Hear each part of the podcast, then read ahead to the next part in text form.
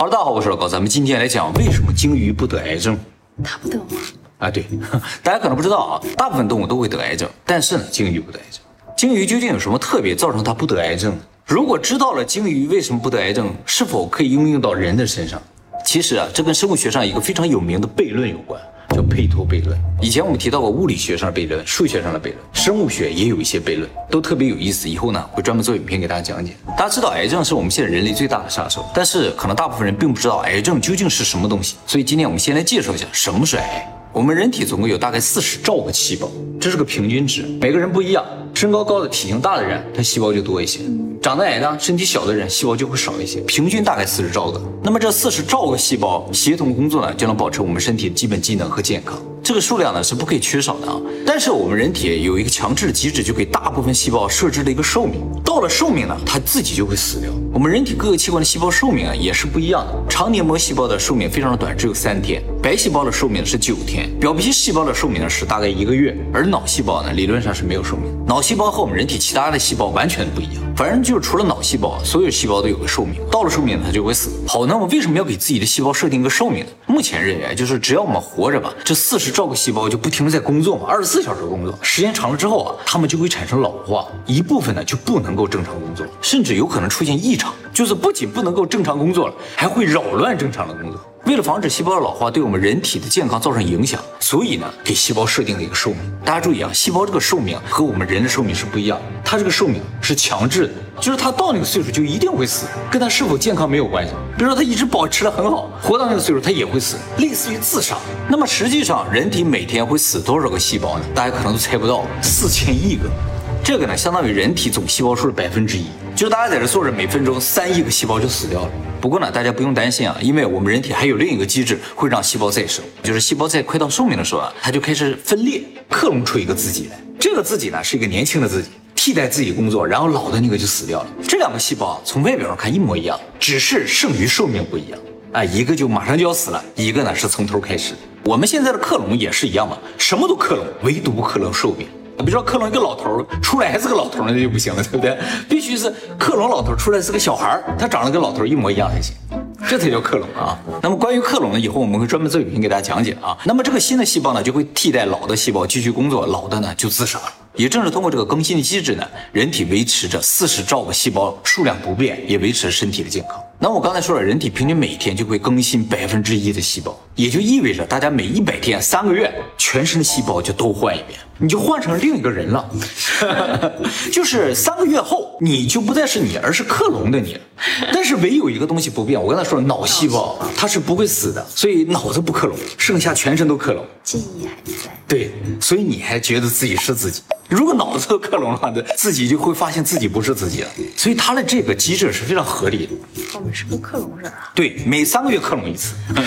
好，如果我们每天死四千亿个细胞，也就意味着会发生四千亿次的分裂。而细胞在分裂的时候，会有小概率产生错误，就是它在复制自己的时候，有小概率会复制错误。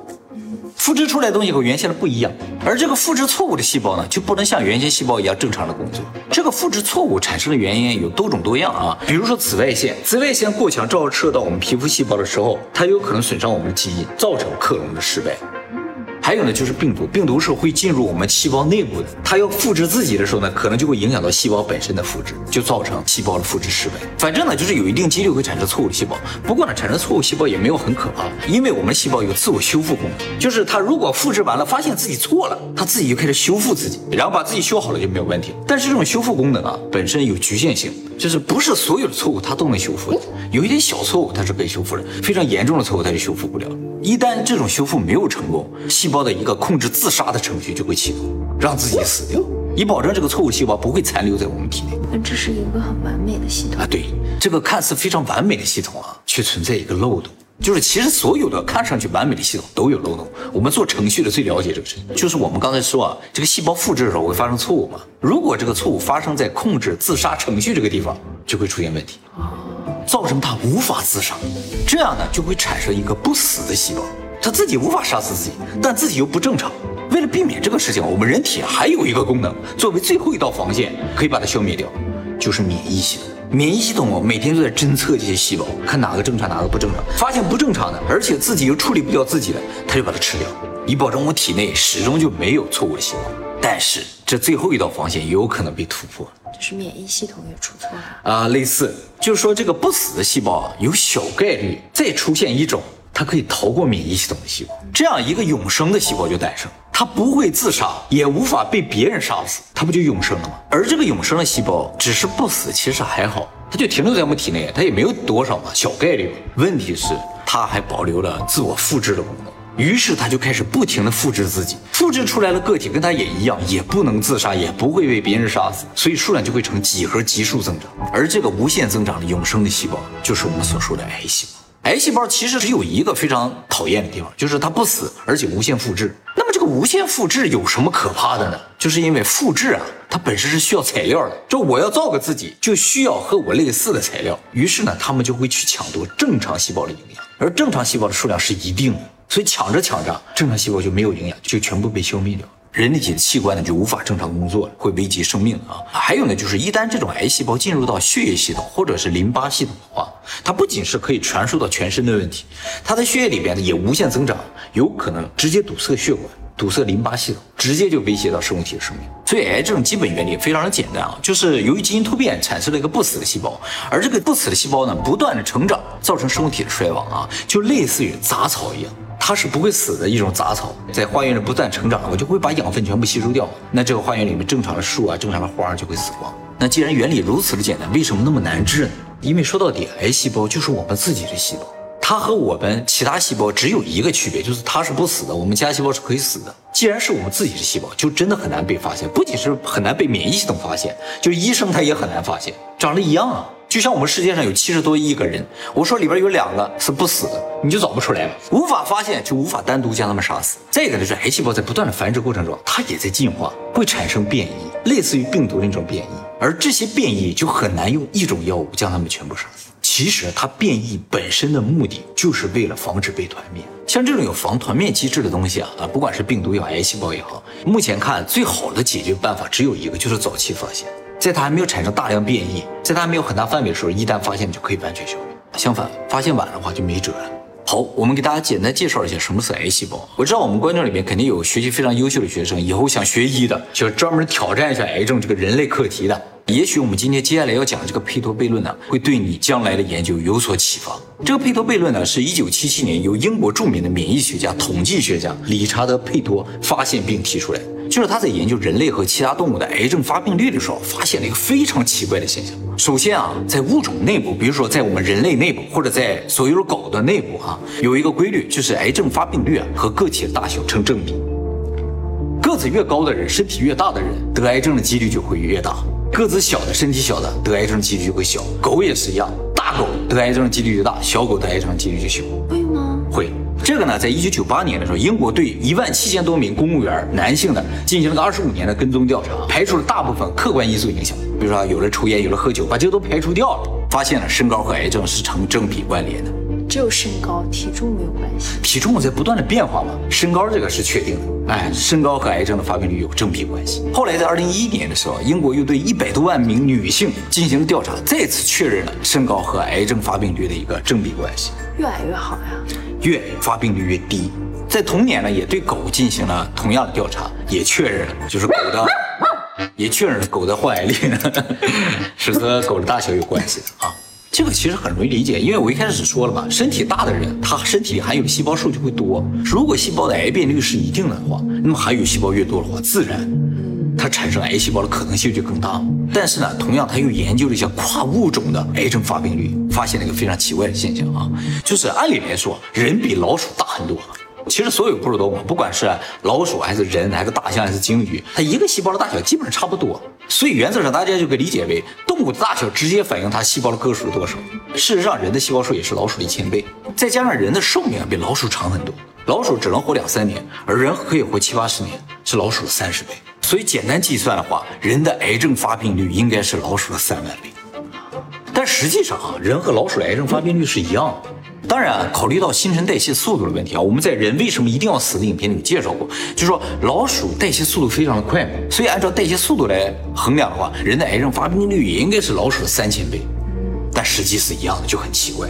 这个问题呢，不仅发生在老鼠和人身上啊，鲸鱼作为最大的哺乳动物，细胞数呢大概是老鼠三百万倍，而且老鼠和鲸鱼一辈子心跳数是基本一样的，所以代谢的次数是一样的。这样的话，它们俩差纯粹就是细胞个数的差。那么单纯比较的话，鲸鱼癌症发病率呢就应该是老鼠三百万倍，而事实上我们没有发现鲸鱼有得癌症，哎，而且呢，大象也基本上不得癌症。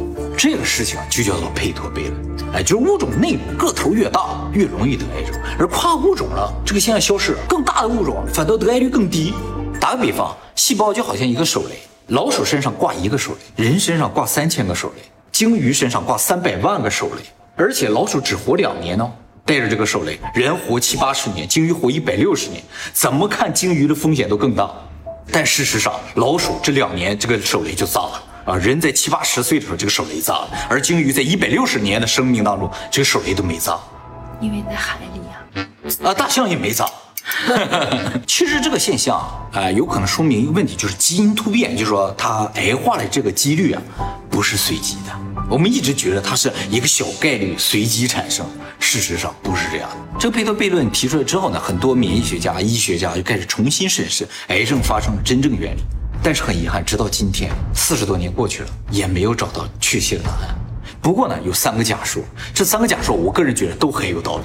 第一个呢，叫进化假说，就从最直观的现象上要去解释这个问题的话，就说明不同物种它本身患癌的可能性就是不一样。鲸鱼它就是很难得癌症，它就是不得癌症，它就是这么个物种。而老鼠它就是很容易得癌症，根本跟什么细胞的患癌率没有关系。换句话说，就是越大的物种得癌症的几率它就是越低的。这是物种所决定的。那么，为什么大的物种细胞患癌率就会低呢？就是按照进化论，现在所有的物种呢，都是从单细胞生物进化而来。单细胞生物变成了多细胞生物，多细胞生物变成了三叶虫，三叶虫变成了鱼，鱼变成了蝾螈，蝾螈变成了蜥蜴，蜥蜴变成了我们。在这个过程中，一个很明显的一个变化，不管形态怎么变化，个头是从小变到大的。当然，在这个演化过程中，确实出现了比我们更大的生物了，比如说恐龙啊、史前巨兽，确实有，但是并不影响它这个越来越大的这个发展趋势。如果生物进化是越来越大的这个方向，而越大的生物就越容易得癌症的话，就变成越进化越容易死。而进化的终点是死亡的话，那就不叫进化。所以很有可能，随着生物体个体越来越大，每个细胞癌变的可能性呢，在自行降低。如果这个假说是真的，那么就说明控制癌变的这个东西是写在基因里的，它是可控的。因为大的生物它就自己把这个东西降低了嘛，不是概率，就说谁运气不好得癌症，不是这样，而是在基因里边就可以控制。鲸鱼它的基因里边就没有癌症这个东西，而老鼠基因就决定了它就是很容易复制错误。后来随着基因科学的发展，还就真的在基因中发现了能够抑制癌细胞、抑制肿瘤产生这种基，而这些基因呢，在不同物种里面数量是不一样的。比如老鼠啊，发现了有一个抑制肿瘤发生的基因，而在大象身上就发现了二十个。也就是说，大象全身上下各种基因抑制肿瘤发生，它就很难发生。鲸鱼的基因里边究竟有多少可以抑制癌变的基因呢？目前还不知道。但是明确的呢就是更多的能够抑制癌症发生的基因呢，就能保证大象也好，鲸鱼也好，在很长的生命当中也不会得癌症。当然，我们这么去理解这个事情呢，就有点不进化论了。进化论观点要解释这个问题是这样说的，就是说生物越大，确实越容易产生癌症。但是呢，这些容易产生癌症的大生物呢，都死掉了，而活下来呢，就是能够自己抑制住这种癌症的。这种生物它就活下来了嘛，所以我们现在看到的大生物，实质上就是优胜劣汰的结果。他们的基因更为优秀，他们大了还不容易得癌症，所以能活到今天。其实这个抑制癌症发生的基因啊，所有物种里好像都有，只是有没有被开启。它有个开关，大象开的多，老鼠开的少。我们人身上也有。二零零二年的时候，科学家们就尝试把老鼠身上这个抑制癌症基因给它打开了，发现老鼠的抗癌性明显增强。但是另一个副作用产生，就是老鼠开始迅速的衰老。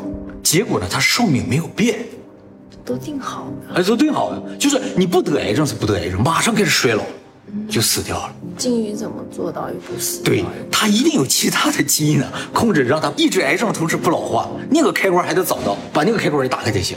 第二个假说呢，叫做代谢假说。就我们刚才说了，老鼠和鲸鱼啊，它代谢的速度是不一样的。它一辈子心跳数是一样的，但是呢，老鼠代谢的特别快，鲸鱼代谢的特别慢。这个代谢速度呢，其实直接就影响了细胞的分裂速度。比如说，老鼠一辈子分裂二十次，鲸鱼一辈子也分裂二十次。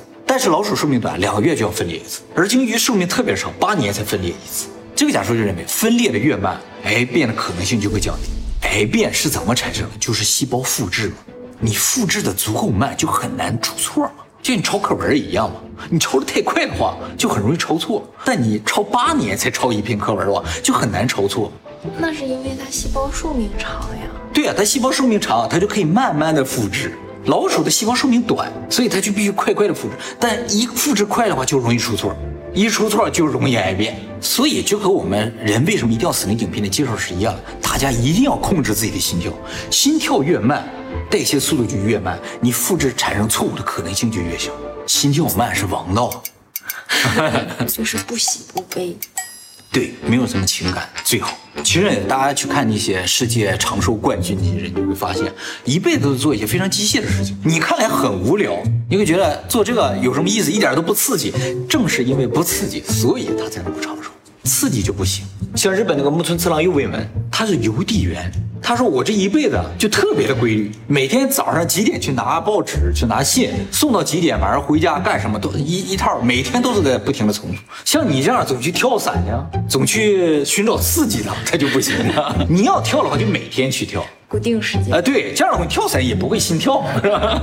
所以大家不要尝试把自己的心跳一直维持在一个很高的水平，一定要维持在一个非常低的水平，越低越好。”第三个假说呢，叫平衡假说。就我们刚才说啊，癌细胞是永生的嘛，它就会无限的复制、无限的分裂，越来越多。但事实上，有可能啊，癌细胞的增长是有限度的，它有一个临界点，和疫情一样。对，其实所有的生物都有这个特点。我们以前介绍了二十五号宇宙，我们以前介绍了蝗虫，还有人类社会都是这样。到发展到一定数目的时候，它就会自行产生一个机制，开始消灭自己。自杀也好啊，互相残杀也好，无法繁育也好，通过各种各样的方式来限制自己的数量，让它平衡在一个位置上。癌细胞呢，很有可能也有这种机制，因为啊，他们发现癌细胞在不断增长的时候，有时候呢就会变异，而产生一种攻击癌细胞的癌细胞，而这种攻击癌细胞的癌细胞产生之后呢，癌细胞就不再增长，它维持在一个固定的大小，也不向外扩散，就相当于一种自愈。那么为什么人类当中没有发现这种阀值呢？有可能这个阀值非常的高。坚持不到那个，坚持不到那个时候，而鲸鱼呢，它能坚持到。就说如果癌细胞的临界点是两公斤，两公斤在我们体内，我们直接就完了。你在老鼠体内，老鼠都没有两公斤，而在鲸鱼体内，那就是一增生，就是一息肉。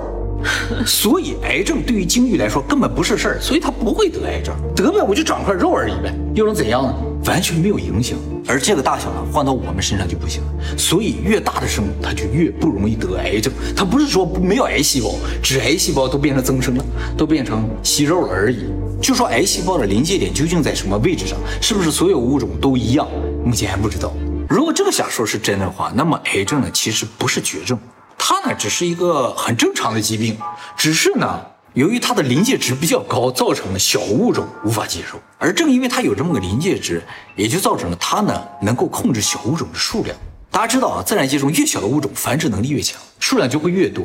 但是小物种像我们刚才讲了，它不符合进化的方向，所以一定要控制它的数量。如何控制？就需要有一套机制能够专门针对小物种。而癌症呢，很有可能就是这样一个机制，它的临界点限定了。物种的大小，就是大自然可以决定多大以下的物种，基本上可以控制在一个很少的数量，而多大以上的，我可以尽可能的发展。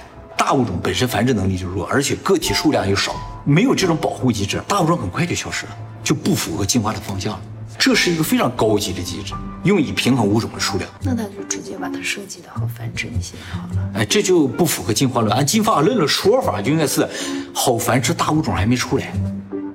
出来了，它就无敌了。像恐龙就是，恐龙就属于比较好繁殖的大物种，但是它也会因为某种原因而消失，那小行星撞地球之类的。实在当初没设计好，没有别的办法，小行星撞地球啊，是吧？是不是这三个假说都非常有道理？哎，不知道有没有人能够从这三个假说当中找到一定的线索，最终攻克癌症啊？如果攻克了，铁定诺贝尔奖。这跑不了了是吧？发五个也可以，对不对？但话说回来，如果有一天人类真的攻克了癌症，一定会产生其他的问题。嗯，哎，就像《我是传奇》中演的那个样子，而，人类有可能就变成丧尸之类的，人类的末日有可能就会到来。因为毕竟是三种假说啊，其实有一个共同点。就是他们在说明癌症啊是一个自然的保护机制。站在自然的角度，它有可能就是一个免疫系统，自然界的免疫系统。不管哪一种假说，都在说明这个问题。癌症并不是疾病，它是一种保护机制。在我们人类看来，它是一种病，它要消灭我们；而在自然看来的话，是我要消除掉一些不好的东西，以保证自己能发展的一个必要机制。立场不一样，在我们看来是我们天敌，在他们看来的话，你是他们的必要手段。那我们站在对方的立场，不能，我们只能站在自己的立场上来考虑。我觉得啊，如果人类的癌症发病率和老鼠差不多的话，说明啊，人类的癌症发病率其实，在所有物种来看的话，算是比较低的。因为人类寿命特别长，人的心跳数是三十亿次，一般物种都是十亿次。所以大自然已经对我们手下留情，已经手下留情。在这个基础上，我们再再努力一下，把它彻底消灭掉。现在已经管不了那么多自然的问题，人类真的在对抗自然，为了活下去。而自然是相当无情的，所有物种在它眼前是平等的，不能说你人类就特别。所以自然界倒不是说给了鲸鱼更好的机会。而是他确实生活很困难，生活已经那么困难了，再给他一个什么癌症什么，多多痛苦。你怎么跟我们学校奖学金似的？根本不是按成绩发的。对，看谁惨，对不对？谁惨就发给谁啊，自然是这样的，他讲究平衡。而我们要相信，我们惨的时候，自然也会帮我们。那得大部分惨才行。那大部分惨，就自己惨不行。自己惨才是真的惨，才是真的惨。